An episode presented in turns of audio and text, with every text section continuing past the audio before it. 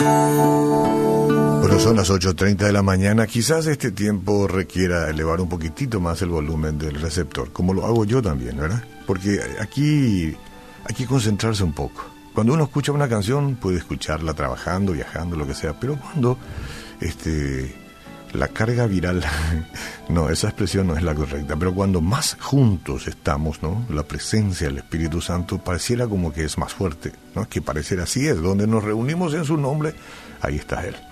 Entonces, con mayor atención, con mejor detenimiento, mi compromiso es no, no excederme en tiempo, y entonces así podemos eh, tener algo en conjunto, como si todos fuéramos una enorme congregación, cada uno tiene la suya, yo sé, es una forma de decir.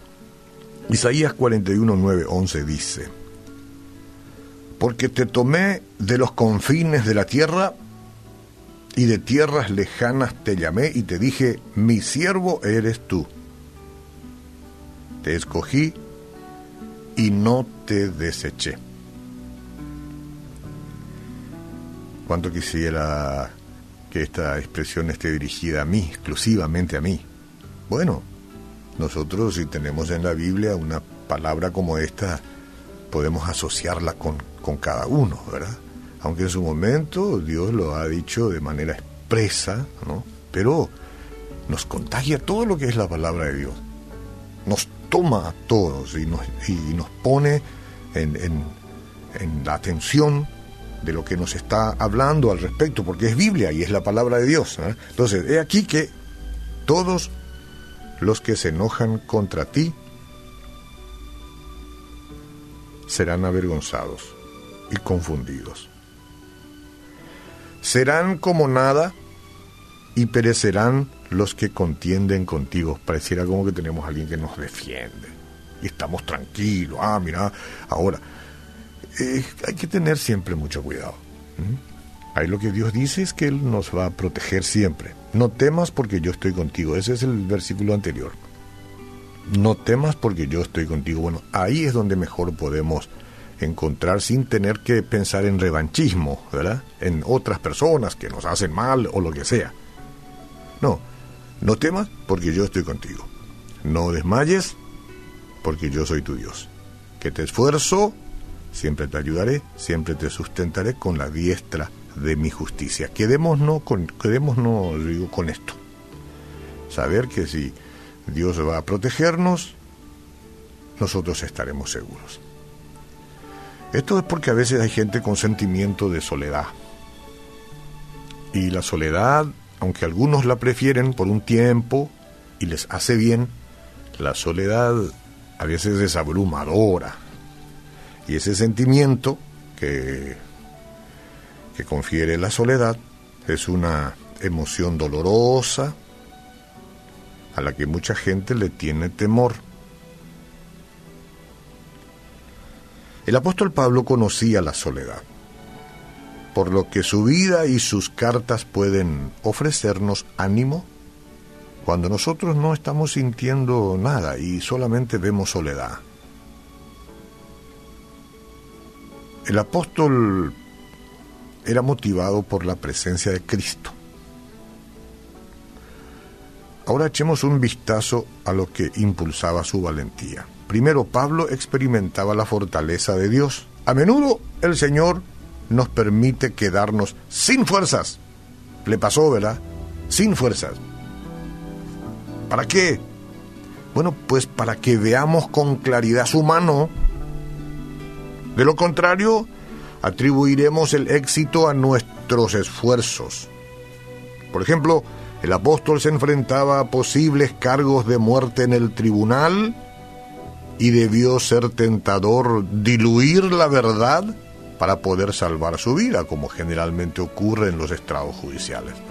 Diluir la verdad, falsear nomás, no ser veraz en el testimonio con tal de salvar el pellejo.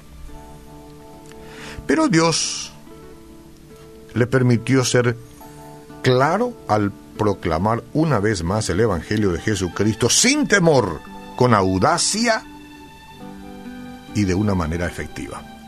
Segundo, Pablo sabía que estaba cumpliendo la voluntad de Dios.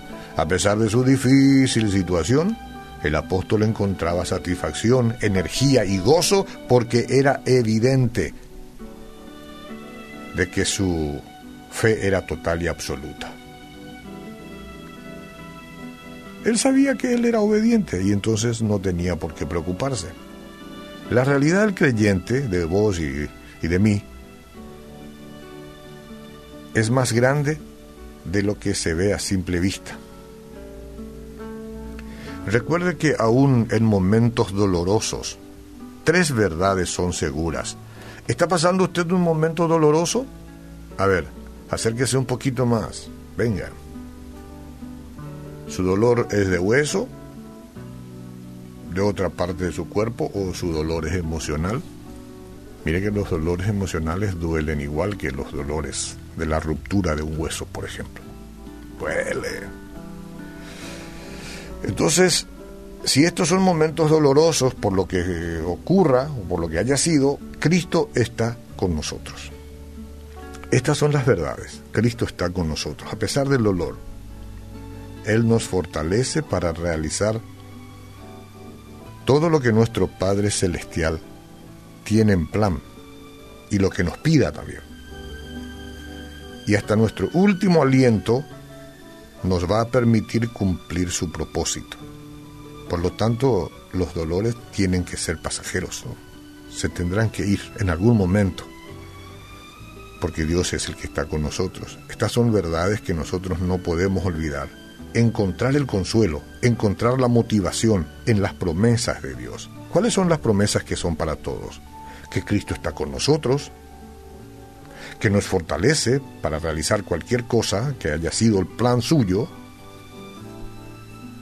y que Él va a permitir que se cumplan el propósito, la razón del por qué estamos aquí en este mundo. Encuentro consuelo y encuentro motivación solamente en ti, Jesucristo. Gracias por tus promesas.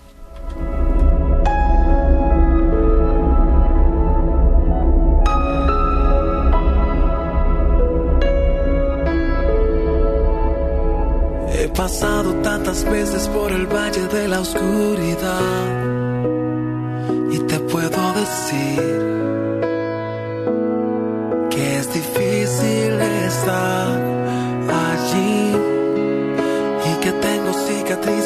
cuentan tantas historias que me han hecho crecer, pero ves